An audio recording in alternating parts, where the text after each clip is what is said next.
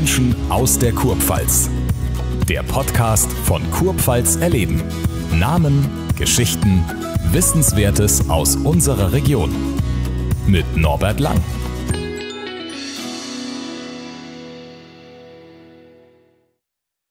Das Leben unseres heutigen Studiogastes wird demnächst verfilmt, denn es ist ein Leben, das gezeichnet ist von Höhenflügen, Abstürzen, einer Wiederauferstehung und einem Sinneswandel. Eigentlich ist es zu viel für nur ein einziges Leben und gerade daher ist es immer wieder erzählenswert. Herzlich willkommen, Charlie Graf. Servus, Charlie. Hallo. Grüß dich. Bevor wir vielleicht detailliert reingehen in dein Leben, hm. können wir wahrscheinlich die nächsten zwei Stunden füllen.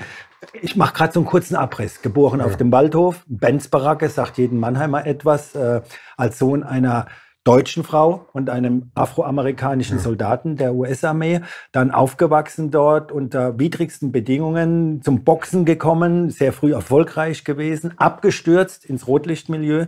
Danach folgte ein längerer Gefängnisaufenthalt, dort einen berühmten RAF-Terroristen kennengelernt, dadurch an Bildung enorm zugewonnen, wieder zurück zum Boxen, dort, ich sag's auf meine Marisch, beschissen worden und dann im Allgäu gelebt, eine ganze Zeit lang. Und dann kam, was ich eben genannt habe, der Sinneswandel. Dann wurdest du Sozialarbeiter. Das ist so vielleicht ein grober Umriss für die Menschen, die also ich so war nicht ja kennen. schon, äh, schon, schon mal im Allgäu.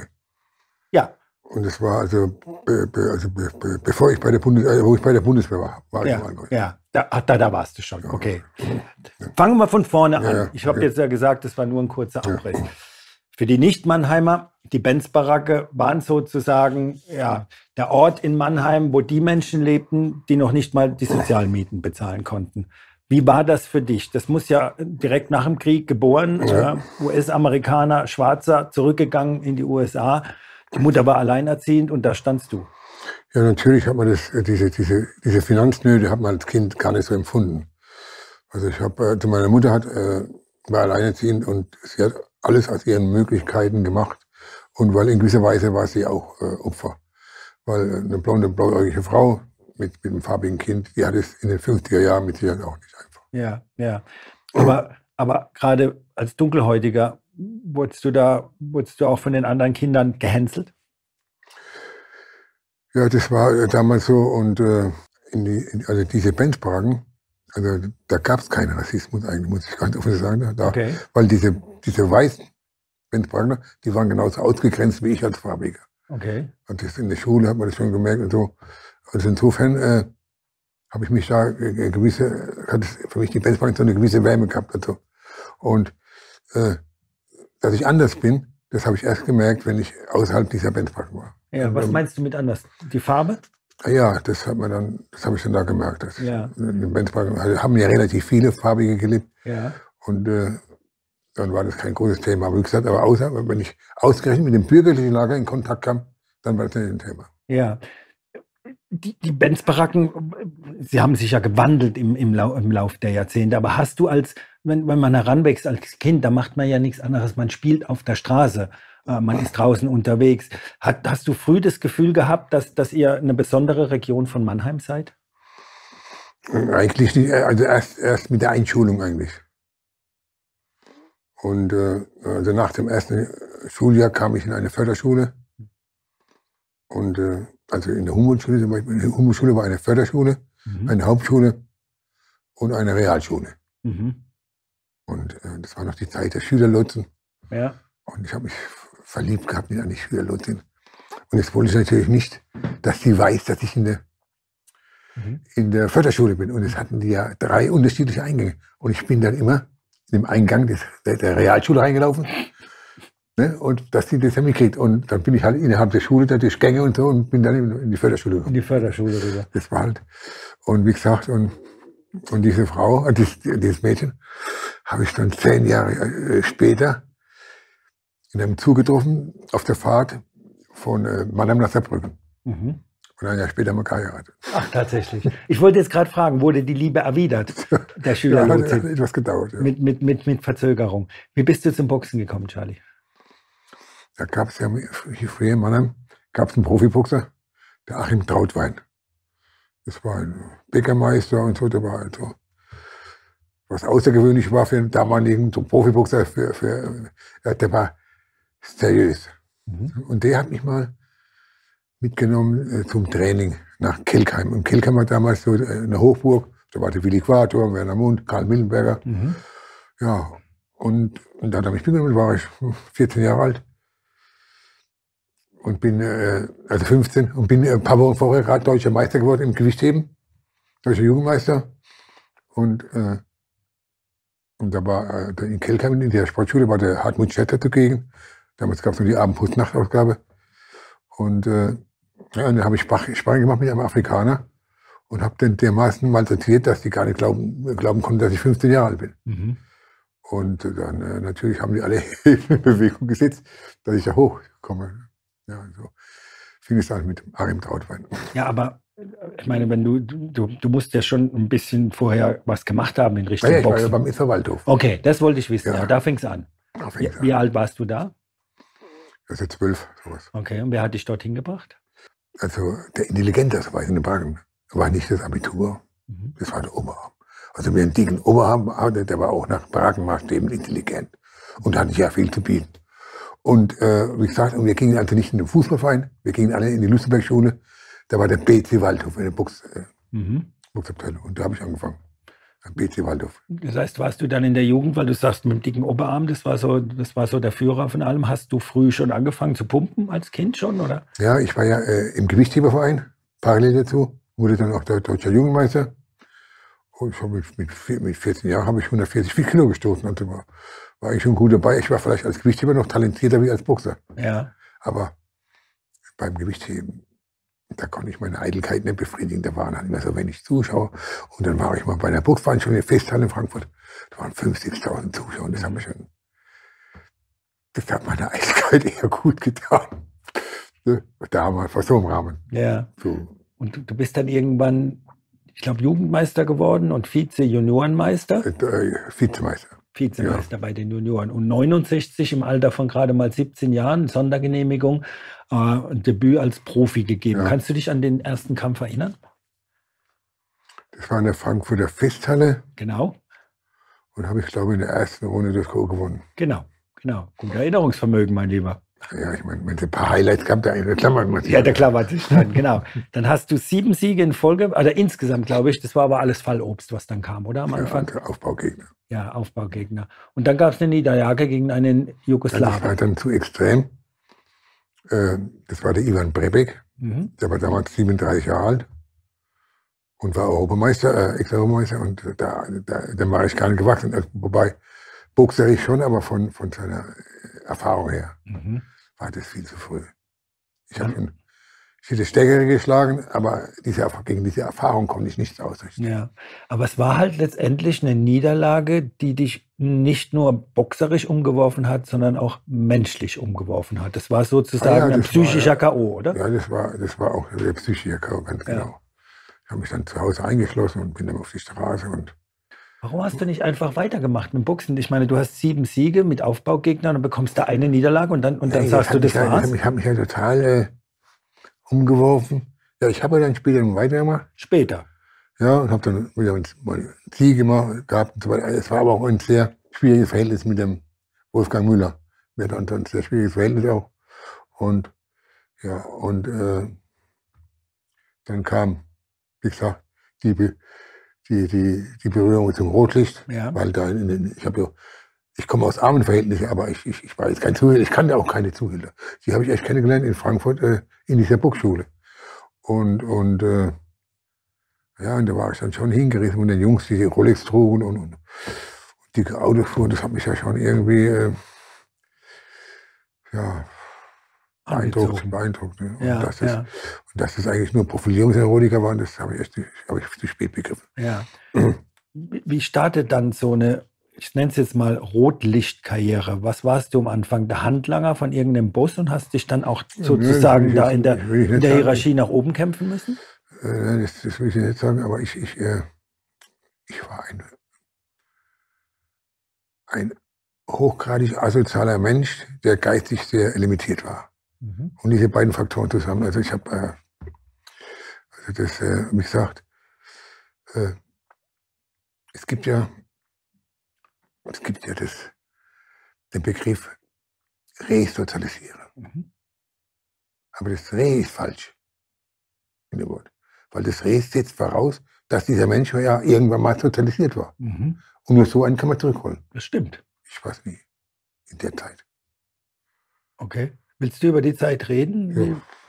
Erzähl, was hast du gemacht? Was, was für Tätigkeiten musstest du in diesem Zusammenhang ausüben? Ich hab halt mich, also, es war ja nicht, nicht nur die Zuhälterei und, und es war ja dann wir auch Spielcasinos und das auch illegal natürlich, so gab es nichts Legales.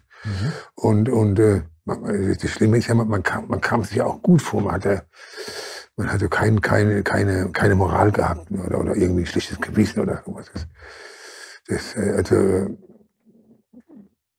was für ein asoziales Arschloch ich war, das bekam ich erst so richtig mit über die Literatur, um mich der Jürgen Peter Bog, der auch viel gefehlt hat und alles, aber der hat mich zur Literatur gebracht und da habe ich eigentlich gemerkt, über das Lesen, dass ich mit meinen Romanhelden ja überhaupt nichts zu tun hatte.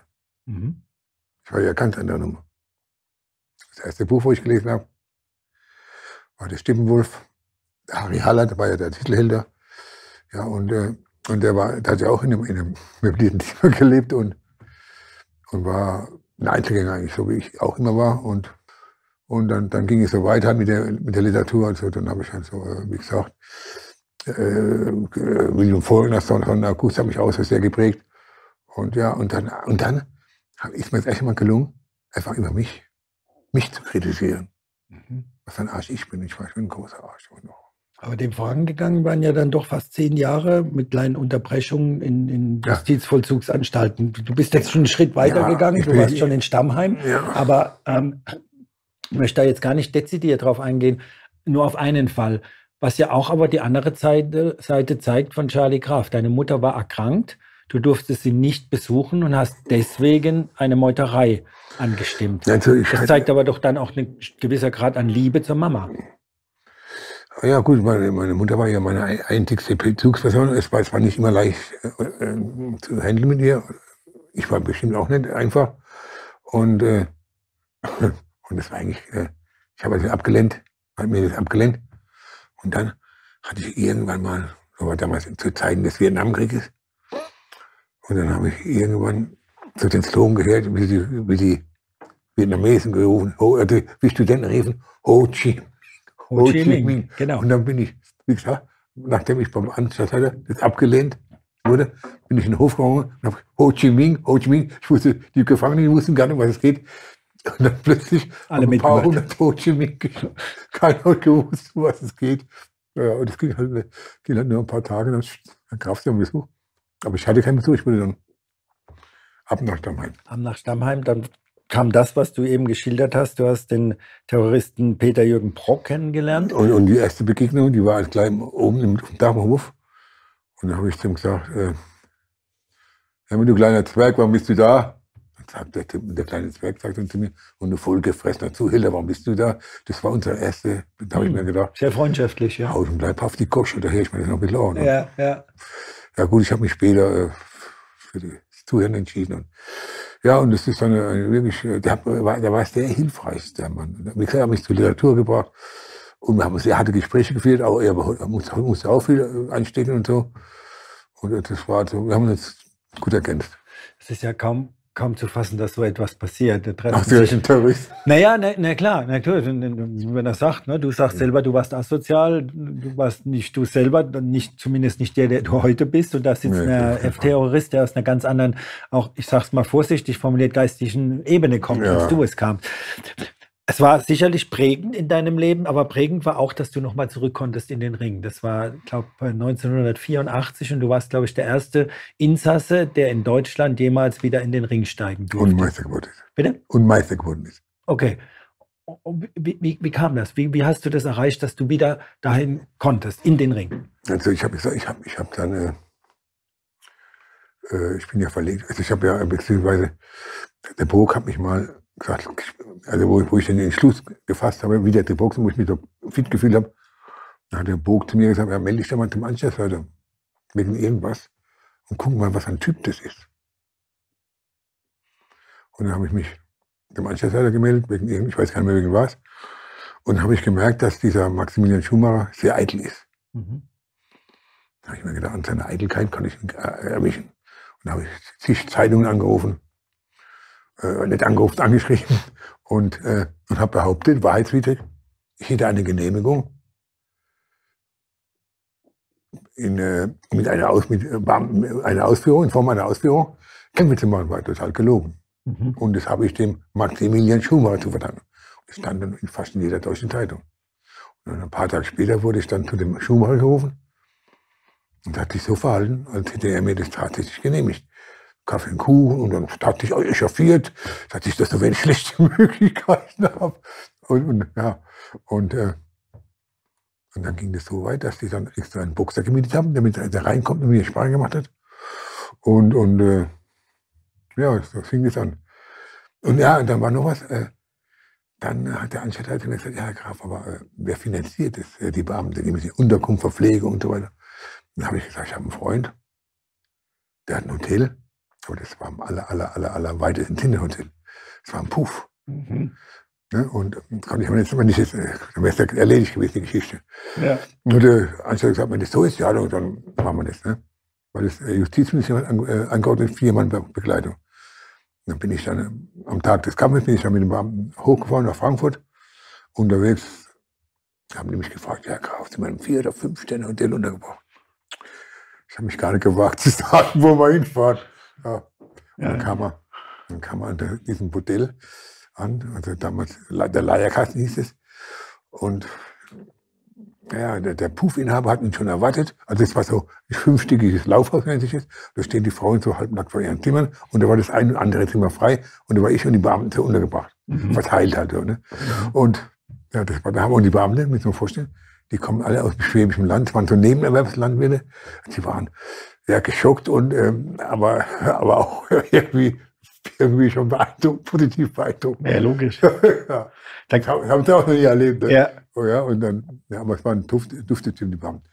Ja, und so, da haben wir dann genießt. Das, war, das war der erste. Du bist dann in weiteren Kämpfen mal deutscher Meister geworden, konntest, ja. ihn, konntest ihn verteidigen. Und dann gab es eine, eine, was soll man sagen, eine Titelverteidigung 85 gegen Thomas Klassen. Und da gab es eine Niederlage, die keiner. Die keine war. Die keine war. Und die hatte ich wieder um, umgeworfen wie die erste, nachdem du Profiboxer Ja gut, äh, ich habe dann einfach gesehen, also wenn das Sauerland äh, einen Boxer nicht mag und das verhindern, dann habe ich eigentlich gar nicht. Ich war damals 34, habe ich gesagt, gut, lasse ich das sein, ich höre auf. Aber selbst dein Gegner hat ja hinterher gesagt, dass du ja, ja, Sieger Jahre, warst.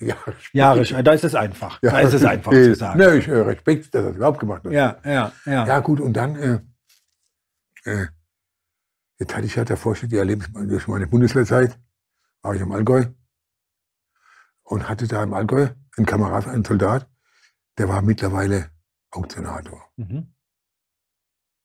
Und der hat mich angerufen. Also ich habe ihn angerufen. Da habe ich gesagt, Mensch, ich bräuchte einen Job. Brauchst du keinen Job für mich? Dann sagt er zu mir, ja, ich bin Auktionator mittlerweile, ich kann nicht, ich kann dich gut gebrauchen. Jetzt hatte ich ja vom Auktionator eine Vorstellung, da stehe ich mit dem Anzug und verkaufe teure Bilder oder, oder mhm. Schmuck oder irgend so. So eine Vorstellung hatte ich. Ne? Und dann bin ich ein paar Tage später hochgefahren im Zug. Dann stand ich vor einer Riesenhalle und da kam ein Gestank heraus. Da habe ich gedacht, ich will da Bilder ver, versteigern oder verkaufen. Wie, wie soll das gehen? Und dann bin ich in die Halle rein. Da standen nur Kälber. Mhm. So weit die Augen, nur Kälber, nur Kälber. Und meine Aufgabe war dann die, da war wie so eine Stierkampfarena. Ich musste die Kälber im Kreis führen und die Bauern haben gesteigert. Wie verrückt. Und dann kam halt dazwischen der Ruf, ja, ist der Schwarze im Preis mit drin? Ich meine, das war nicht gewöhnungsbedürftig, aber, aber, aber, es waren keine Rassisten, die Bauern. Das war halt naja, also, so das spezielle Allgäuer Humor. Also wenn das nicht rassistisch nee, ist, gut. Es war eine andere Zeit. War eine andere Zeit und ja, ich kam auch gut. Du, wie lange hast du das gemacht? Paar Jahre. Also insgesamt war ich ja über zehn Jahre da oben. Ja. Und dann ging es zurück nach Mannheim. Ja, ich habe geheiratet oben, ja. ein Kind. Und die Ehe ging dann auseinander. Und dann, das war dann schwierig. Was soll ich jetzt alleine da oben? Ja, und dann äh, bin ich mit dem Zug zurückgefahren nach Mannheim. Jetzt habe ich mir ein paar Bilder mit ein paar Pokale mitgenommen, halt in die Sporttasche. Und der deutsche Meisterschaftskranz. Den habe ich mir um den Hals gehängt. Mhm. bin ich hier zugestiegen, ich musste umsteigen in Ulm, mit dem Kranz rum, also schon 15 Jahre später nach der Meisterschaft, Ja. umsteigen in Ulm, umsteigen in Stuttgart, Stuttgart hat sogar einer gratuliert. Ne, also, das, das war unglaublich. Die haben gedacht, ich bin aus der Psychiatrie ausgebrochen. Ja, ja, ja, ja. Hätte ich übrigens auch gedacht. Ja, ja, ja genau. Ah ja, wenn du mit dem Meisterschaftskarten durch die Gegend läufst. Ne? Ah ja, und so bin ich dann äh, nach Mannheim gekommen. Aber lass uns mal ganz kurz nochmal fortschreiten, auch wenn es noch so amüsant ist, diese Geschichte. Aber du bist ja dann auch an, an Schulen gegangen als Laienlehrer, zum, auch für, für schwer erziehbare Jugendliche. Wie ist das zustande gekommen und wie, war das für dich? Ja, ich war in Heidelberg. Da, da gab es einen Laden, Kaff, da war immer Live-Musik. Ja, kenne ich noch, ja. Und da kenne ich, äh, habe ich einen Lehrer kennengelernt, den Jochen Scheuermann. Mhm. Ja, und, äh, und der hat äh, an einer Förderschule gearbeitet. Und der hat mich dann gefragt, ob ich da nicht mal hinkommen kommen könnte und da ein Training machen könnte mit den Jungs. Mhm. Ja, und das habe ich dann gemacht. Und äh, in der Hans-Zulliger-Schule, der Mittelstraße. Ja, und das habe ich dann so ehrenamtlich gemacht. Das hat mir auch Spaß gemacht, haben ein bisschen Sinn gehabt, was, was zu machen. Und dann kamen noch mehr, kam die Humboldt-Schule dazu, Schönau-Schule. Dann, dann habe ich so zehn Schulen gehabt, wo ich dann das so mache. Was hast du genau gemacht dann an den Schulen? Ja, äh, hast du aus deinem Leben erzählt? Nee, Training. Also Ah. Training, Boxtraining und äh, äh,